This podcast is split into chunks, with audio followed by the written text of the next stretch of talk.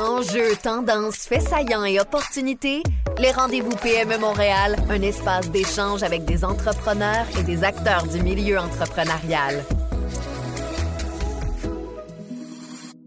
Bonjour tout le monde, bienvenue à la section extra du deuxième rendez-vous PME Montréal, un rendez-vous qui portait euh, spécifiquement sur la relance du centre-ville. D'ailleurs, si vous l'avez manqué en direct, vous pouvez vous reprendre en rattrapage, donc euh, vous reprendre euh, finalement en balado diffusion. C'est disponible. Vous pouvez voir notamment dans l'infolettre de PME Montréal. je vous représente les invités qui étaient avec nous pour cette, cette discussion relance centre-ville. Tout d'abord, Christian Perron, directeur général de PME Montréal, section centre-ville. Euh, rebonjour Christian. Bonjour Marc-André. Et Glenn Castagnera, directeur général de Montréal Centre-ville. Rebonjour Glenn. Bonjour Marc-André. Alors, on a reçu des questions pendant notre discussion, questions fort intéressantes. Tout d'abord, on veut savoir, est-ce qu'il y a un plan de match pour essayer de euh, ramener des commerces, attirer de nouveaux commerces, de nouvelles entreprises euh, au sein du centre-ville, ultimement pour essayer de combler les locaux vacants qui étaient déjà là pendant la pandémie ou qui se sont créés avec la pandémie. Euh, qui, qui ose lancer une réponse en premier? Glenn? Ben, je vais y aller parce qu'après ça, Christian va pouvoir bien boucler avec les programmes des PME Montréal. Ben, D'emblée, est-ce qu'il y a un plan de match à proprement dit? En réalité, c'est plus un plan de continuer à faire ce que le centre-ville fait de mieux pour attirer des entreprises et euh, à vous dire, ça fonctionne déjà très bien. Le, moi, les discussions avec les propriétaires immobiliers du centre-ville démontrent que le pipeline est pas mal plein déjà de nouveaux commerces qui signent des baux pour s'établir euh, au centre-ville. On a euh, des douzaines d'annonces qui vont être faites dans les prochains mois. Certaines qui ont déjà été faites. On s'appelle bien sûr du Béné qui vient d'ouvrir, l'accordé le, aussi qui s'installe au centre-ville. Alors, il y a des demandes qui se, signent, qui se signent en ce moment euh, et, qui, qui, négocient très fort. Alors, euh, soyez attentifs là, dans les prochains mois, plusieurs annonces extrêmement emballantes qui vont avoir lieu. Sinon, pour le reste, euh, c'est ça, il y a PME Montréal, là, et ça, j'aimerais laisser Christian avec ce que lui, il a sous le, sous le capot. Ah, écoutez, de ce côté-là, les nouvelles sont excellentes. On, on a les bons programmes au bon moment pour supporter les bons entrepreneurs. C'est bien capitalisé. Euh, nous, évidemment, on le réseau, les 140 employés se, se mobilisent. Puis euh, nous, on, nos financements sont, sont, liés à la qualité des projets qu'on nous présente. Hein. On se lève pas le lundi matin pour, euh, pour dire non. On cherche les bonnes idées. Et puis, on a les sous, il y a des annonces additionnelles qui s'en viennent, puis on a des programmes de subvention pour les commerces, on a des programmes de dette euh, qui peuvent aller jusqu'à 300 000 dans le fonds PME Montréal. Euh, puis on n'est jamais seul. On travaille toujours avec les autres membres de l'écosystème, BDC, EDC, DEC, Investissement Québec. Euh, donc, l'offre était là, puis est encore là. puis on est toujours surpris. Je vais vous dire, dans la dernière année, année et demie, on a vu des, des, entrepreneurs avec des idées géniales, mur d'escalade avec un café, studio d'enregistrement avec un café. Euh, les gens voient des, trucs complètement à l'avant-garde, puis, euh, puis euh, c'est des gens sérieux. Alors, écoutez, on, on est prêt. On attend vos projets. D'ailleurs, euh, euh, par rapport au. Euh, là, bon, vous avez beaucoup aidé pendant la pandémie. il y avait des programmes gouvernementaux que vous avez gérés pour redistribuer sur le terrain. il, y a, beaucoup, 11 programmes en fait qui s'en viennent, en fait, qui vont se poursuivre même après la fin de certains programmes gouvernementaux. ça va de quoi à quoi, en fait, ces, programmes-là? quelques exemples rapides. Alors, il y a on peut donner des bourses à des gens qui démarrent des commerces ou qui vont devoir développer une plus grande terrasse, qui vont vouloir avoir une offre en ligne bourses qui peuvent atteindre 20 000 euh, euh, donc, on a des programmes de bourse, mais euh, on a beaucoup de flexibilité dans, l'application de, ces différents programmes-là. Puis j'ai parlé de 11 programmes, mais c'est pas le problème de l'entrepreneur. Parlez-nous de votre projet, puis on va faire ce qu'il faut pour vous donner le bon support. Puis vous référer à nos collègues qui vont pouvoir compléter. Autre question, durant le rendez-vous, on parlait bon beaucoup des, des travailleurs, des espaces à bureaux, comment on les transforme, comment ils vont être euh, réhabilités dans certains cas. Euh, là, on sait, bon, le télétravail, avant la pandémie, il y a beaucoup d'employés ou employeurs qui étaient un peu réticents. Là, dans certains cas, autant du côté des employés que des employeurs, on y a peut-être pris goût. On peut s'attendre à ce qu'il y ait peut-être des réductions de pieds carrés pour entreprises. Est-ce que ça signifie que si on continue le télétravail, par exemple, à temps partiel, euh, trois jours, je sais pas, trois jours au travail dans la tour à bureau, deux jours à la maison. Ça fait moins de gens ultimement peut-être dans les tours à bureau en même temps au centre-ville. Est-ce qu'on craint qu'il y ait un impact sur le terrain pour les commerces, pour la vie finalement du centre-ville, si effectivement il y a un peu moins de gens à temps plein dans le centre-ville et que le télétravail se poursuit? Alors, pas nécessairement. Et en fait, pour plusieurs centres-villes, oui, ça dépend à quel centre-ville on parle. Moi, je parle avec des collègues euh, particulièrement où il y a une homogénéité dans l'offre commerciale du centre-ville. je prends par exemple Paris La Défense ou mes collègues à Calgary et Edmonton, eux sont très nerveux. Euh, en effet, c'est très dangereux. Dans le cas du centre-ville de Montréal, non. Pour deux raisons, ben, pour plusieurs raisons, je vais en nommer trois. La première étant que euh, on n'est pas qu'un pôle d'emploi. Oui, il y a 300 000 travailleurs, mais on est aussi un pôle de, de, de, de commerce, oui, de consommation culturelle et de plus en plus résidentielle et aussi étudiante.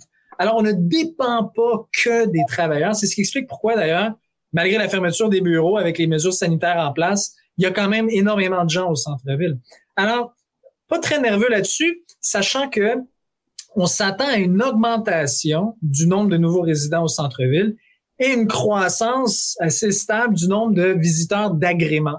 Alors, les gens qui viendront se balader et se divertir au centre-ville, ce qui est déjà le cas, et qui va y aller en, croissance. Et ça, ça devrait permettre une certaine stabilité. En fait, ceux qui devraient se préoccuper sont ces entreprises qui ne répondent qu'aux besoins des travailleurs. Et ça, ça devient un enjeu. Et on, en parlait plus tôt, n'est-ce pas, du taux d'inactivité. Il est plus élevé chez ces établissements-là qui sont dans les foires alimentaires euh, de, certaines tours euh, ou qui sont vraiment dans les, corridors qui répondent uniquement aux travailleurs qui ont un enjeu. Alors, ceux-là, il va falloir se réinventer ou du moins essayer de, diversifier son offre. Christian, quelque chose à ajouter? moi, je n'ai pas d'indication d'entrepreneurs qui parlent de, de quitter le centre-ville. Au contraire, j'entends parler de restaurateurs qui cherchent activement des nouveaux locaux euh, bien situés. Euh, je pense que les gens voient des opportunités. Puis j'ai envie de vous dire, c'est un tout. Hein. Il y a beaucoup d'entrepreneurs techno qui veulent vivre, jouer, puis travailler en ville parce qu'il y a une belle offre commerciale, puis il y a une belle offre commerciale parce qu'il y a beaucoup de monde qui s'installe dans les étages d'un coworking. Fait que c'est tout à fait convergent. Euh, puis je vois pas ça changer. Je pense que les, les gens vont, vont être contents de revenir en ville. Mmh. Puis peut-être qu'un peu de télétravail, ça va désengorger nos, euh, nos routes. Euh, peut-être que quelque part, ça va nous aider en bout de ligne si les gens réorganisent leur travail, puis quand ils se présentent en ville pour brasser des idées, puis remplir les restaurants, puis euh, connecter. Complètement présents, là. Voilà. Ils ont une raison de venir en ville, pas juste parce que je suis obligé de venir à ma tour euh, du lundi au vendredi de 9 à 5. Là. Voilà, ils vont venir pour des meetings, pour rencontrer du monde, pour aller au resto, voilà. Euh, Glenn, bon, euh, euh, ben, vous avez fait référence, vous travaillez avec des gens à l'étranger, des homologues à l'étranger, ben, soit au Canada ou ailleurs euh, dans le monde. Là, vous parliez de Paris La Défense, soit. Est-ce que justement, il y a des idées dans des métropoles ailleurs dans le monde? La pandémie a, a, a, veut, veut pas, a forcé des choses, a incité à expérimenter, a amené des villes à se transformer ou à ouvrir des législations pour des terrasses de rue, pour toutes sortes de choses. Est-ce qu'il y a des métropoles dont on peut s'inspirer, des idées, en fait, surtout, euh, qu'on pourrait amener à Montréal pour améliorer le cadre de vie? Alors, euh, on, va distinguer certaines choses. Toutes les villes euh, sont encore en réflexion pour ce qui est de leur relance. Alors, il est encore trop tôt. Et je le dis souvent, la relance, c'est plus pour 2022. Là, c'est plus tout le monde s'attarde à combattre la pandémie et après ça, de développer leur nouveau plan de, de relance. Calgary, par exemple, vient d'adopter un plan de 200 millions de dollars. Euh, mais ce 200 millions de dollars-là pour relancer leur centre-ville, il est principalement dans de l'aménagement, de l'embellissement. Euh, alors, des choses qu'on avait déjà commencé à faire ici au centre-ville de Montréal, mais dont on peut s'attendre que ça, ça, ça, va s'accélérer. Alors, il y, a des, il y a certaines initiatives qui nous réconfortent dans nos, nos orientations, mais dans des initiatives intéressantes, il y a bien sûr, euh, j'aime beaucoup le cas de New York. Euh, New York s'est reviré sur une scène, et New York est un bon exemple parce que l'occupation du domaine public à New York, c'est quand même anecdotique. C'est rare. Tout le monde se bat pour le même pied carré. Et on a vu une explosion des terrasses à New York. certaines rues qui ont été piétonnisées pour permettre justement la déambulation, avec un succès monstre. et ça le fait, dans le cas de New York, et dans plusieurs cas, ils disent, on va pas reculer. Désormais, des terrasses, ils sont là pour rester. Une, pour ne pas dire déréglementation, une, une flexibilité accrue de la réglementation. Et ça, c'est quelque chose dont on peut s'inspirer parce que faut, pas, faut faire attention. Euh, en, cas de crise, faut pas penser que ben là, il faut enlever toute réglementation, ça va aller mieux. Ça prend un cadre réglementaire pour que les choses soient bien faites, mais ça prend la flexibilité. Euh, et, là-dedans, euh, le cas de New York nous l'enseigne bien. Sinon, dans, dans, des villes européennes, ce qu'on voit, c'est vraiment de miser, puis ça peut pas mal partout, de miser beaucoup sur la réappropriation de l'espace public. Et pour des raisons, on, a souvent entendu ça avant la pandémie, mais dans ce que la pandémie a démontré, c'est c'est cette réappropriation-là, c'est pas une question idéologique ou de se battre pour le même espace. C'est dans une optique d'expérience du visiteur, d'expérience client. Et, euh, là-dessus, ça fonctionne. Alors, euh, c'est ce que c'est dont, dont on peut en apprendre. Christian, Glenn a fait référence à, la réappropriation de l'espace public, aux piétonisations. Une des questions qu'on a reçues, puis c'est peut-être la dernière qu'on aura le temps de couvrir, euh, euh, la Ville a annoncé des piétonisations euh, sur l'ensemble de l'île, une dizaine de piétonisations cet été. Ça touche évidemment le centre-ville. est-ce que c'est, est-ce que ça, ça, ça devient attractif ou dissuasif pour venir à Montréal? cette idée de piétonisation? Est-ce que ça complique les déplacements? Ça revient souvent, ce genre de questionnement, quand on parle de piétonisation. Il y a des gens qui s'y opposent, des gens qui sont pour. Euh, votre point de vue là-dessus, Christian? Oui, je pense que ça va dans le sens des tendances euh, un peu partout dans le monde. Hein. Euh, on serait à contre-courant de ne pas faire ça. non, je pense que ça contribue à, renforcer l'image du centre-ville Live, Work and Play.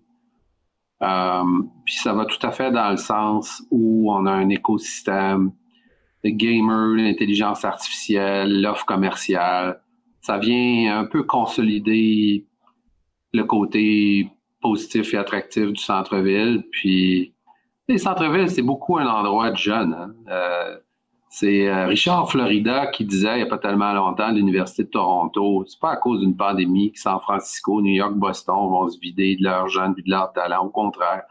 Euh, puis je pense que si on pose la question à eux, la piétonisation ne fait que mhm que les, encourager à, passer plus de temps en ville. Créer de nouvelles opportunités. Eh bien, merci beaucoup, messieurs Christophe Perron, Glenn Castagnera. Un plaisir. Merci à vous d'avoir été aussi à l'écoute de ce contenu extra.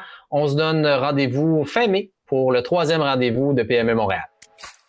Pour des contenus extra et des extraits inédits, rendez-vous à pmemtl.com rdv et abonnez-vous à l'infolettre de PME Montréal. Les rendez-vous PME Montréal sont également disponibles en balado sur toutes les plateformes.